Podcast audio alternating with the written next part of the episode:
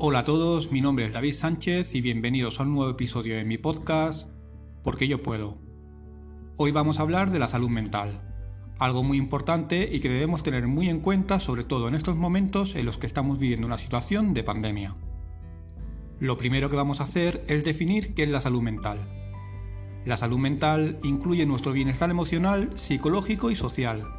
Afecta la forma en la que pensamos, sentimos y actuamos cuando enfrentamos la vida.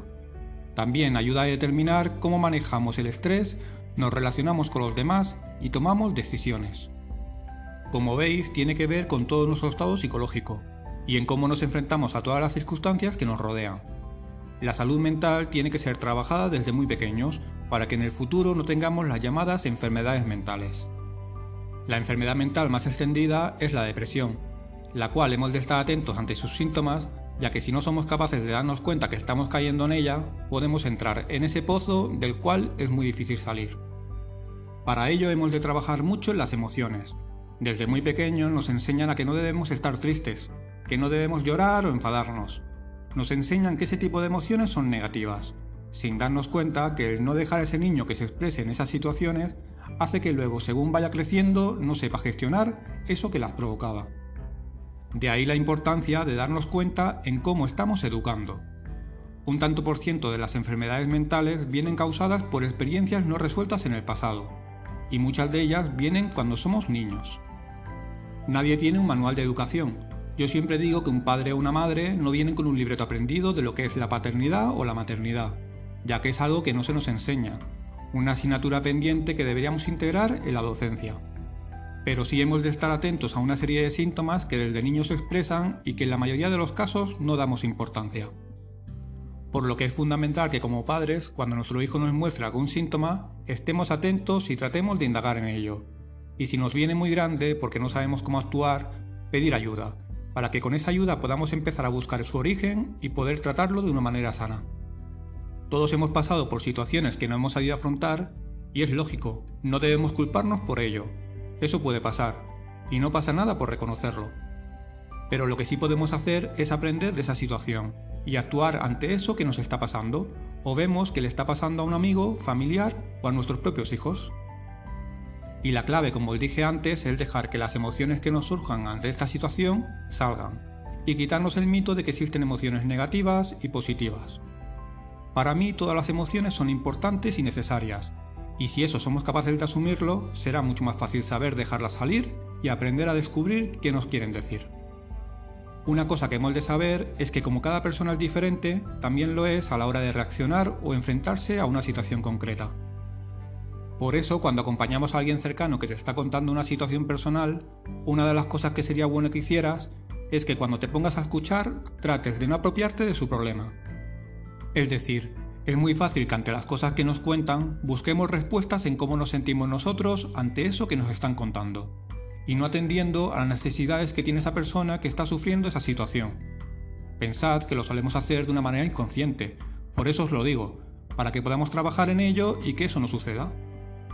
De ahí a que en ocasiones pase que esa persona no se sienta escuchada o entendida por la persona que tiene enfrente, y eso le genere frustración. Somos distintos y por tanto lo que para ti puede ser un problema sin importancia, para la otra persona es un mundo. Y todo es debido a por cómo es, por sus experiencias e incluso su educación. Así que si nos responsabilizamos en querer ayudar a alguien, hemos de ser conscientes de eso, para no abrir una nueva herida donde ya hay varias cicatrices. Si hablamos de por qué es importante la salud mental, podríamos hablar de los beneficios que nos aporta en estas situaciones.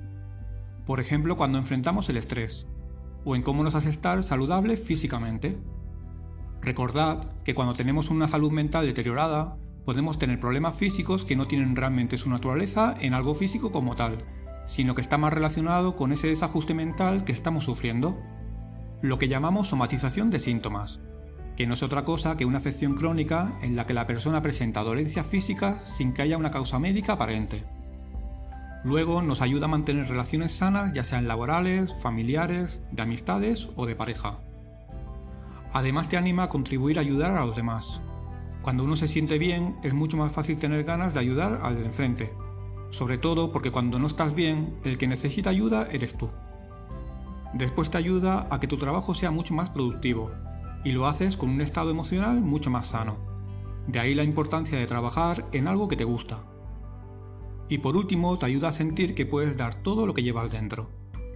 Y ahora si hablamos de qué puede afectar nuestra salud mental, pues hay muchos factores que pueden influir, pero intentaré darte algunos de los más importantes. Todos sabemos que existen factores biológicos o genéticos que nos hacen ser más propensos a sufrir algún tipo de enfermedad mental, como puede ser que vengas de una familia donde la depresión, por ejemplo, haya sido una tónica.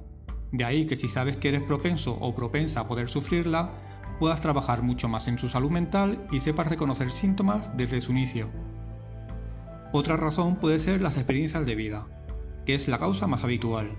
Como os dije antes, nadie nace con un manual de instrucciones, y por eso es importante que demos prioridad a nuestra salud mental desde muy pequeños.